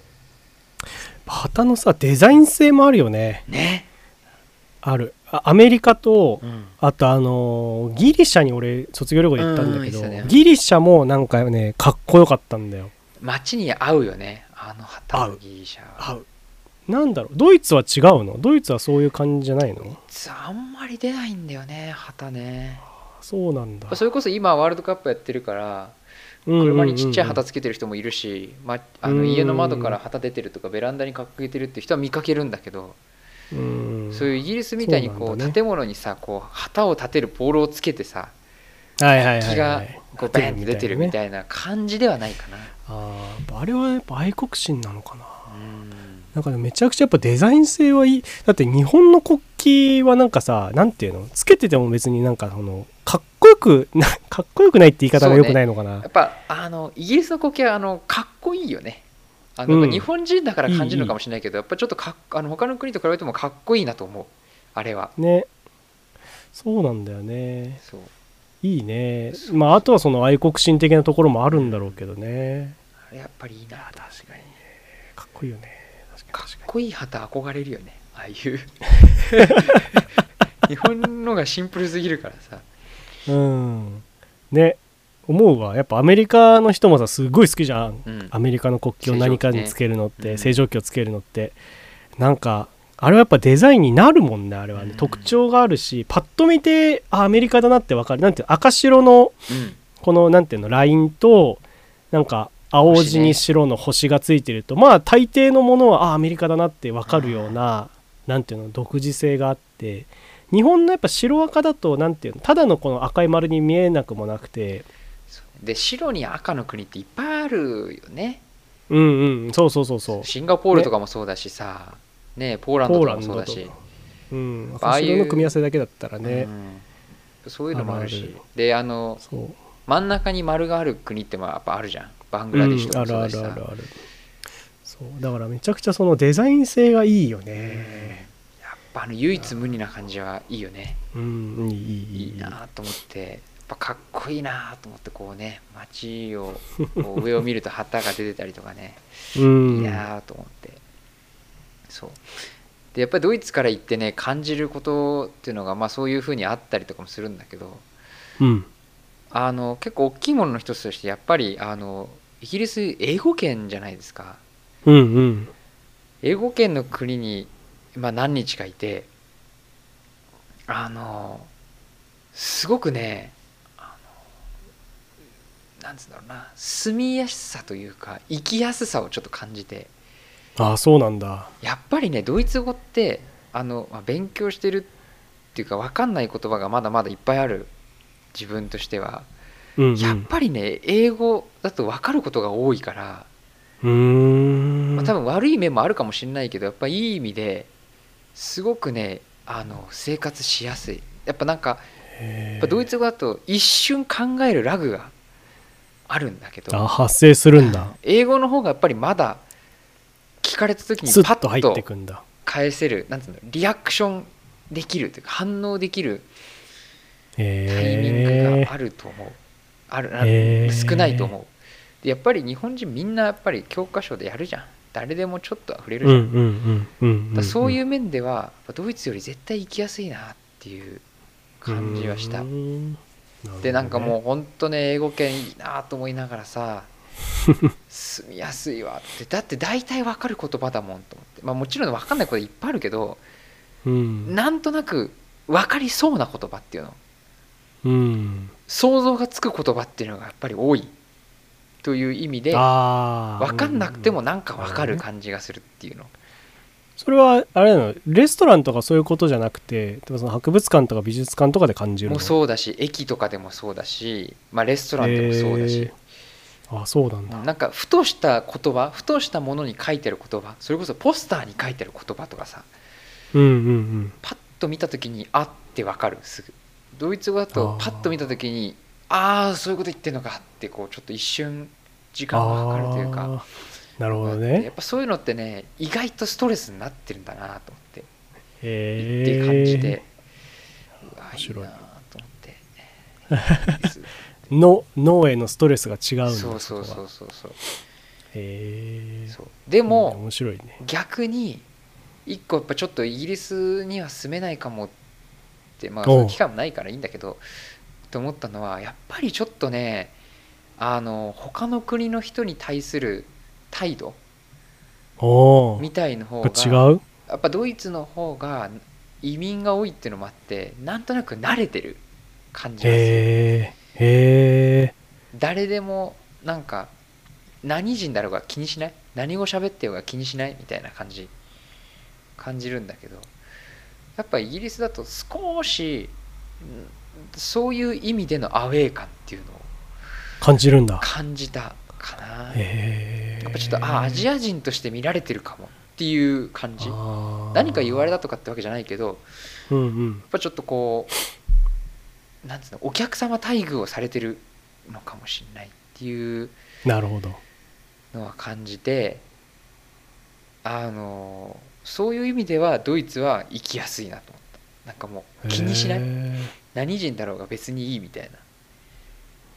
お客様待遇。アジア人が来たぞ待遇をされてる感じそうそうそうがするのちょっとアジア人感を受けたかなと。なるほどね。そうそうそう。だからそういう意味ではやっぱ島国じゃないですかイギリスって。だから移民の入ってくる数もドイツとは全然違うだろうし。うん。でそれを思った時にぱ日本にいる外国人って結構窮屈なんだろうなと。うん。うん。うん。やっぱうん全然もうアルファベットですらない国で。そうだよね。でやっぱりさやっぱ日本はさ外人じゃないですか。外国人。外人ね。すごいそうだよね。外国人の目で見るじゃん。ああ外国人って目で見る？じゃん。なんかさ何人とかさどの人種がとかじゃなくて、外国人って見るよね。そう。日本人かそれ以外かっていう見方をすうんるから、まあ、そういう意味では日本に来る外国人ってめちゃめちゃ生きにくいだろうなっていうのをああ確かに感じた、ね。同時にね。確かに。なんか俺はそのなんだっけな YouTuber の人で YouTube に動画上げてる人で、うん。なんかそういうのを意見やしてる人がいたから前見たことあったんだけどあこれい一部の意見よこの、うん。俺が見た見聞きしたやつだから、うん。だけどなん見たのはねあのえっと黒人の人で、うん。彼らはさこう黒人として何かこう黒人として、えーまあ、差別というかこう対応されてるなって思う場面っていっぱいあるらしいんだけど、うんうんうん。日本だとそれを逆に感じないっていう話は聞いたことある。へえそうなんだそうそうそう。だからアメリカにいた頃は私は黒人としてなんかまたなんか黒人がなんか言ってるのかみたいな、まあ、例えばね、うんうんうん。としてなんかそのブラックとホワイトで分けられるみたいな感覚が多分あるんだとは思うんだけど、日本に来ると全員ひとまとめに外人になるからだね。そこの感覚はなんかちょっといいみたいな。あただやっぱりあのなんていうの自分が外国人っていうだけで夜道歩いてるとすごい警戒されたりとかかっていう意見も見たことあるからだよね。だけどそう。でもやっぱその日本人って本当にその人種がとかさあこの人何人だなとかじゃなくて外人だって言って見てるんだなっていうのがよよくよくも悪くもというかそういうのあるらしいよ。そっか。特に白人黒人っていうくくりの人たちっていうとあれだけどあのアジア人とそうじゃないかって日本人って対応違うよねあなんかアジア人のことはさ、すごい細かく分類するじゃん。あの人は中国人だとあの人は韓国人だとああするするするすやっぱるするパッと見でさやっぱ日本人だとパッと見でわかるじゃん。ああの人中国人っぽいなとかあの人韓国人っぽいなとか、うんあるよね。服装とか化粧の仕方とかね、うんあのファッションとか髪型とかそういうのでわかるけど。でわかるわかる。そそれ以外の人やっぱドイツ人とフランス人の差はあんまり分かんないだろうし。いや確かに。ね。アメそもそもアメリカ人なのかヨーロッパの人なのかも多分あんまりみんな分かってないだろうし。やっぱそういう意味では、ね。あの逆にイギリスはアジア人とヨーロッパのイギリスじゃないところから来た人みたいな感じでやっぱ見られてる感じをちょっとしたかな。やっぱイギリス人の方がやっぱそういうねあのヨーロッパ系の人種に対して詳しいというか、まあ、我々がそのさ、アジアの中国とか韓国とかの人に持つのと同じ感じで思うだろうから。うん。なんかちょっとああアジア人として見られてるかもみたいな感じ。で多少警戒はするというか気を張る感じはあったかなと、あああるんだね。まあ、もちろんドイツでもそういうふうに感じる時はたくさんあるけどあ下に見られてんなって思うことはあるけども、やっぱりそうね。ちょっとドイツの方がまだいいかな。気にされてないなっていう時もあるかなっていう。俺もねドイツの展示会行った時感じたなそれをすごく。あそやっぱうん。アジア人として見られてんな。なんかこうもう表情が硬いというかさ話しかけたうう時もん「え何?」っていう顔をする感じ 相手が。やっぱりねその言葉をやっぱアジア人って言葉が不自由って思われてる気がするんだよ。全然違う言語を喋るから、あー確かに。だお俺はもうそういうね全然不自由なたたどたどしい英語で言ったからより何感だけどあー。ね、ある程度こう喋れるタケルですらそこをやっぱ感じるんだね最初のこのね。そうだね。あーなるほどね。ただちょっとイギリスに行って、まあ、面白いなとか華やかだなとかあのいいなって思う面もありつつちょっと日本っぽいというか、あーなんかうん島国感ね。うん生きていくのは難しいかもっていう面もあったりとかして。うん。なんかね久々にあの他のヨーロッパでは感じないものをあーそっかそっか。感じてそうだよね。うんこのとても面白1年でいろいろ言ったからね。そうそうそうそう。やっぱちょっとイギリスはある意味違うなというふうに。なるほど、ね、同じであり違うなという感じで。まあまたね。機会があればいくつかちょっと行きたいなっていうイギリスでねところは溜まってるんで次はそこに行きたいなと思って。ああいいですね。はいそんな感じでございました。あ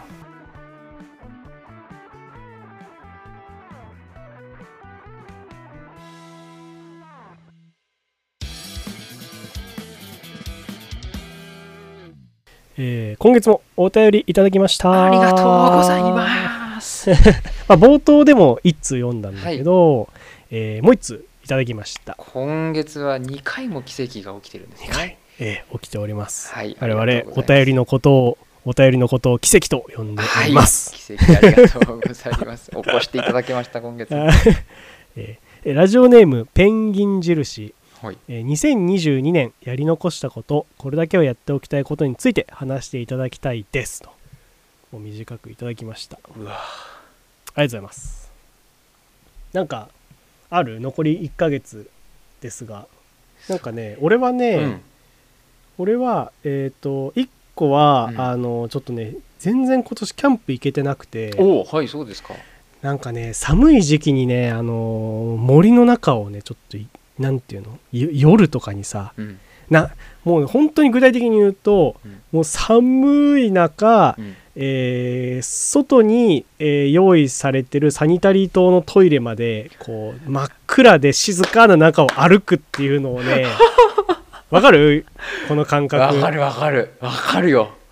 俺ねこれをねちょっともうちょっと感じたいなって思う自分がいるんだよねライト持っってか、ライト頭につけて、歯ブラシ片手にトイレ行くやつね。てそうそうそうそうそうそう。やっぱあのねシーンとなんていうの？このも森の中でね真っ暗でもうなんか自分しかいないんじゃないかっていう真っ暗な中であとこの肌がねピリピリとうん。こうするぐらい寒い中で歩くうん。黙々と歩くみたいなのをねやりたくてこれ山だとまた違うんだよね。山ってほらあの日中うん。明るい時しか歩かないから、なんか夜中行動するってなるとやっぱキャンプなんだよこれはそうですね。これはねなんか俺久々にちょっとちょっと今年全然行けて山ばっか行ってたからうん行きたいなってでいうの、もこの時期、テントは危険だから。そうだね。なんかバンガロー泊まったりとかでいいからうん行きたいなみたいなのとね。あとね、まあ、ちょっと2022年までにっていうあれじゃないんだけど、うんあの多分今年ね熊谷で桜マラソンやるんですよあ、来年の3月だね。多分今年もいろんなマラソン大会が、えー、ともう続々オープン、うん。うん再開してて多分12月のね頭にいつも例年通りだったら募集が始まるので、うんうん。それをねやりたいなと、うんあの僕らのその地元熊谷ではうん。えハーフマラソンがね毎年3月の時期にやっててそうね。地元で開催されうる桜マラソンって名前でやっててうん。僕はそれ社会人になってからもうほぼほぼ毎年出てたんですよ。出てたね。たけるも一緒に出たよね。出た。俺最初1 0キロでその後ハーフだったかな。うんうんうんうん。そう。ネギちゃんとねネギちゃんのお母さんと一緒に出るっていう。そうだね。そう。うちの母も今年は出るかは分かんないけど、なんかこのハーフマラソンはあの本当にヘトヘトになるけど無理すれば走れるぐらいのギリの距離なんですよ。2 0キロっていう距離がもうでもね ちょっと練習した方がいいと思うよ。若くないからね。あ そうそうそうそう。だからいつも毎年この寒い時期になるとこう、うん。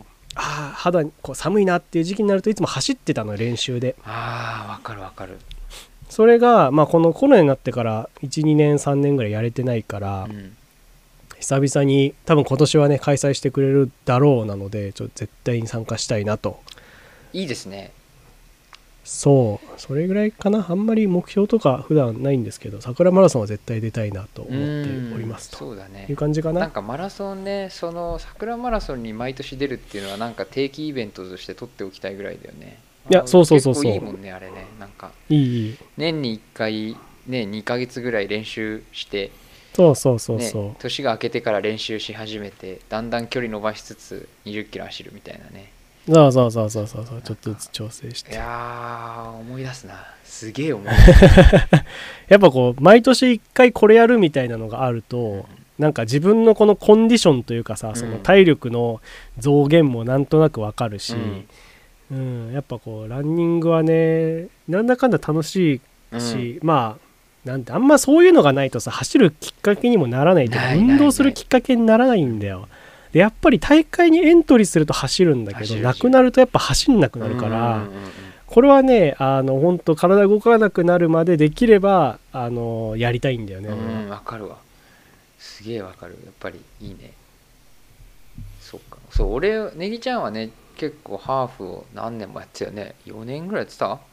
そうだねそう。大学生ぐらいからなんとなくランニング始めて、えー社会社会人になった時にその一緒に働いてた先輩というか上司の人が、うん。えー、とフルマラソンとか、ん。なんならその100キロとか200キロ走るような人がいてでまあなんか1年目とか2年目の時にいろいろ話聞いてるうちあじゃあ僕ちょっとフルマラソン出ますわって1回フルマラソン出たこともあるんだけど、うんそうだったねボロ足も本当にボロッボロになって走ったけどあの時は、でもやっぱなんかそこからこうコンスタントにこうランニングハーフマラソンを、多分 5, 5回は出たのかな、ね。4回か5回。うん。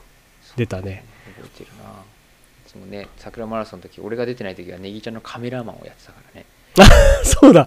たけるがたけるがそのコースってのは決まっててねマラソン大会って基本的には。もう発表されてて、うん。でたけるがその点々とそのいい場所に移動してくれてさ。熊谷だからねなんとなく知ってるからあの走る場所をね 面白い。なんか5キロずつぐらいにさたけるがいるんだよなそこに。カメラ持った私がいるんだよね。そう何人たけるっているんだっけどって思う。ぐらい走るとこ毎回いるからさゲームのキャラクターみたいに。結構大変なんだよあれ。やってる方も。自転車でさ。自転車だったよね？そうだよ。車はほら機動性がないから自転車でね。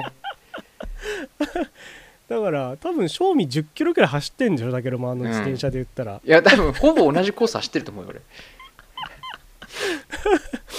面白い。俺そう。そう。結構ねあれもきついんだよね。楽しいんだけどね。そう、うん、だからネギちゃんが走ってる写真は結構いっぱいあるはず、あそうそうだね、うん、なぜか俺はねそのマラソン本当プロの選手がさそのネットニュースに上がるようなさ専属のね。専属のカメラマンがいるみたいな。そうそうそう。やったね。やってたね。そう。難しいね。まあ、体動かすのはねいいですね。うん大事にしたいなと思ってるんですけど。なんかある？あるかな。な私はやっぱりねなんかねあのちょっと習慣づけをしたいなみたいなことがいくつかあってそれをね、うん。なんかこう初めては挫折し初めては挫折しみたいなのがああってーはいはいはいはい。一つはもうリングフィットをもうちょっと習慣づけたいっていうのがああなるほどね。やっぱりねそもそもそうまあネギちゃんのそのマラソンの話じゃないけどやっぱ体力作りとかそういうのうにん。そんなに興味がないのよ。うんうんうん。もともとなんかやっぱり他にやりたいっていうか遊びたい写真とかね、うん。そういうのがあるから、やっぱそっちを優先しちゃってリングフィットをやったりはするんだけどなんかもういいやみたいな感じとかうんなんとなくちょっと、うんうん今日はいっかが続いてそれがだんだんねあのダメになってって、まあ、3日うん坊主じゃないにしろ、まあ、10日坊主ぐらいで終わったりとかもして、うんうん。それをねなんとかこう習慣づけるというかちょっとこうしたいなと思って。うんうんうんうん。やっぱりね体も硬いしなんかあのいろいろ旅旅行とかこっち出かけたりするとやっぱ体力っていうのをすごい重要視することが増えてそういうのやんなきゃダメだなって思いつつなんとか何度なかなかね。してるからそういう習慣づけはしたいなっていうのと、あとね最近あのなんかね前も言ったかもしれない。自分の力を過信してることが増えて、はいはいはい。まあ、これ別にやればできるからいいかみたいな風にやらなくなってることが多いんですよ。うんうんうん。例えばなんかあの出たものをその場でしまうとかね片あの片付けなきゃいけないものをその場でしまうんじゃなくて、まあ後でまとめて片付ければいいやみたいなのが、出出てきたりとかそういうのがすごい増えてきてなるほど。でそういうのって続くとさ本当にできなくなるじゃん。やればできるうじゃなくて、ん。うん。うん。うん。そういうのをできるだけ減らす生活というか習慣をねあと1ヶ月でなんとかしたいなと思って。なんか足,、ね。足がかりだけでもいいからつけたいと思ってちょっとわかるなでもそれは。片付けまあ例えばその日本に送りたいものとかもあるんだけど今いっぱい。うんうん。あのお土産で買った T シャツとかさそういうのがいろいろあるんだけど、うんうん。そういうの結構散らかってて、なんかもう送るなら送るでも送っちゃいたいしとかっていう気持ちはあるんだけど、うんうんうんうん。なんとなくちょっとやる気が出ないというかまあ後でいいか、もうちょっと固ま頭あの集まったらいいかとか、そういうねなんかねあのまあ簡単に言うとねちょっと怠惰なんですよ。っていうのがなんか目に余るというか自分の中で気にはしてるんだけどまあ後でやろうみたいなのが増えてきてそれをねちょっとね何とかしたいなと思って。でなんかちょっと最近、なんかその自分でだから自分の力を過信してたからうん。いろんな機能を使ってなかったりしてるわけですよ。ほうほう。これ自分でできるからいいやほんとちっちゃいこととかね、例えばもうほんとちっちゃいことで言うと、あの iPhone のさあのウィジェットってあるじゃん、うん。うんあのトップ表トップの画面ですでにこうなんかこうコンテンツが見えるっていうアプリの。はいはいはいはい。やってるやってる。いいちゃんもやってるでしょ？いいちゃんいろいろ教えてくれたけど前回、なんかそういうのも別に後でやればいいやいつでもできるしとか思っててやってなかったんだけど。うん。それをね、まあ、とりあえずそういうところからやろうと思って。なんか自分の好きな範囲から それがねいいんですよと思って。うんやってみたらやっぱり便利なんだよね。こう一つうん。左にスワイプしただけで例えば今の今日の天気がすぐ分かるとか あのどのくらい自分が iPhone 使ってるのかすぐ分かるとか近所のガソリンスタンドが今安いとかそういうのが分かるとか、うん。そういうのがあるとかさ。あとはそのべうん。あの、ね、時計を大きく出したいなと思ってやっぱ iPhone って一番時計として使うことが自分の中で多いから時計パッと出てるのがいいなと思って、やっぱそういうのも設定してみたりとか便利だなとか、あとはほんとしょうもないけど YouTube でさうん。あこれ後で見てみようかなみたいなのってあるじゃん。うんうん。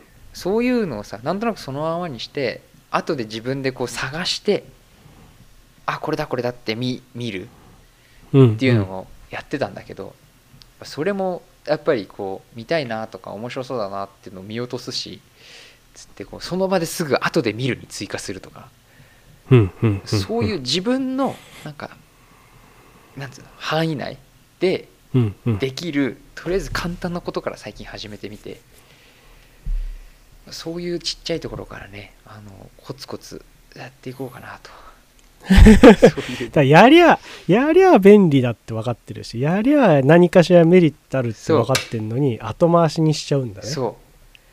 それがだからそういうどうでもいい iPhone の設定から始まり片付けとか、強いて他の生活習慣とかになんか出て影響が出るかもと思ってそういうところをちょっとね こ1ヶ月でねあの少し始めたことをもうちょっとこうちゃんと意識づけしたいっていううんのが最近あるかな。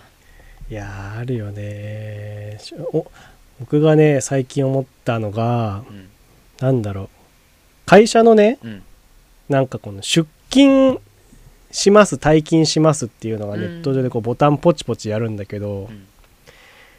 これあの根岸君すごい忘れそうだよねってよく言われるのいろんな人に。うん。思う。でも僕はこれほとんど今まあちょっと最近あれしてきちゃったんだけどほとんど最初はどうこれが始まってからミスなかったんですよ僕。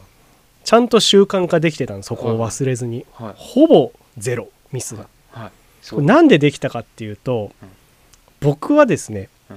僕自身のことを忘れる人間だということを一番知ってるんですよ僕は。うんそうだね。だから、お前はうん。忘れる人間だぞと、うん。俺は押さないといけないんだ。っていう覚悟があるんですよ僕強い心だ。これはねなんかいろいろあると思う方法がその例えばわかんないけどその、えーパソコン立ち上げたらもうそのページが出るようにするとか、うんはいはいはい。なんか人によってはそのパソコンシャットダウンするときになんかボタン押しましたか？みたいなコマンド出すようになんかちょっとこう設定を1個作るみたいなことをやってる人とかもいるんだけど、もうねもうねあのもう覚悟しかないと思って俺はこれを。俺は忘れる人間だぞと。うん。根岸お前忘れる人間だということを忘れるなっていう覚悟が強いな。でも結局それが一番そのミスを減らしてるんだよね今俺の中で。うんそうだね。もう大体退勤っていうボタンを押す時間になってきた時にああもうダメだ。俺今絶対ここで押さないと忘れるわっていう、うん。もう自信があるから俺に対して。うん。俺はその忘れるっていう自信があるから今押さえてダメっていうもう意識覚悟だけで俺はどうにかやって最近ちょっとねあの薄れてきちゃったからもう一回覚悟し直さなきゃなって思ってるんだけど。話が違う。でもさでもそうなんだ。結局慣れるじゃん人ってそのなんていうの？出しっぱなしにするとかさ、うん。なんかこのちょっとなんかアラートとか色をつけといてもさそれをさ、それに慣れちゃうともう意味がなくなっちゃうから、んんなんか最終的にはその自分がたいかに怠惰な人間であるかということを忘れないことだなって俺は思うんだよね。シンプルでねしっかりするだけだよね。本当に。そう。それに関してはね一番それが効果的だったんだよね俺の中で。わかる。だからおすすめは覚悟することっていうのおすすめですこれいはやー本当に。いやーもう肝に銘じるよそれは。うん。でも俺もねリングフィットはね続けたいと思って全然続いてないからね。これもやんなきゃね、まあネギちゃんはねこれからマラソンがあるからそれで走るからいいんじゃない？そうね。なるべくでも、うん、でも夏とか春とかさ俺マラソン大会終わるともう走んなくなっちゃうから、うん。なるべくそこはねリングフィットやりたいんだけど難しいよね習慣づけってね。本当難しい。ね。まあ頑張りたいですね。あとちょっと頑張りたいね。だけでもね。あーいいね。なんか面白い話題だったね今回思っねたよりね。うん。いいんじゃないですか。いい。ありがとうあお便りありがとうございました。ありがとうございました。ということではい。どこまで？お便りをはい。募集しておりますので、はい。えー皆さん、えー何でもいいので送っていただけるとありがたいです。はい。よろしくお願いします。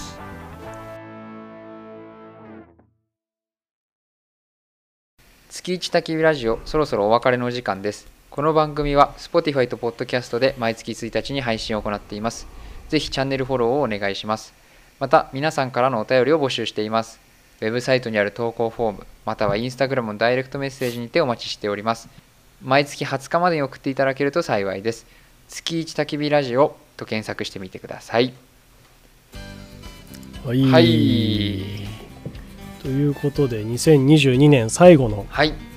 はい、放送回となりました。はい。結局今年を振り返ることはなく。なく。なんか前はやったよね確かやったやねあの今月ね。こういうことが、あこの月はこういうことがありましたねっていう回やった。そうそう。12ヶ月分なんかずらっと並べたりとかしたけど。うん、あれもあれでさ面白いんだけどさ1月、うん。2月3月ぐらいのことでいっぱい喋りすぎちゃってさ大体後半時間がなくなるみたいな感じだった そうそうそうそう。であと次の月にそのその月話したいこと12月分の内容が1月にこう持ち越されてどん詰まり起こしたりするよねこの話題として。ね。いっぱい喋ることあるみたいそうそうそうそう。な あーなんでいつも通りの通常回みたいな感じにはなりましたけど、い、やと。ー早いね。きっと来年の1月回も通常回ですね。通常回、最初の挨拶だけが違うぐらいで。ねうんね。特別になんかあるかな？年末にかけても特に予定しているものはなく。まあネギちゃんはキャンプに行かないといけないってことだね。いやそう。キャンプに行きたい。うん。のと、おそらく来月にはランニング開始してるでしあょあいいですね。私は果たしてリングフィットが習慣づいてるでしょうかね。う またあとどっかね旅行行ってんのかねまた来月もね。ああまあちょねっとそういうのも。そうだね。まああのクリスマスマーケット狩りを今年もああそうかそうか。いいですね、はい始まりました。ね。シーズンがね。はい。ええええ。そんなクリスマスの話をお正月にするとわあ絶対できないな。それはやめた方がいい。まあ 去年もそうだったけど。めちゃくちゃだよねそれはね。よくないよこね感じでね。はいはい、まあいろんな人にねあの今日のお便りでも分かったけどやっぱこうドイツとかさ、うん。そういうキーワードでいろんな人に聞いてもらってるので、うん。まあ、今後もねゆるゆるとやらせていただければと思います。はい。はい。ということで、はい。えー月下きびラジオ、えーまた次回お会いしましょう。ここまでのお相手は根岸と。たけるでした。さようなら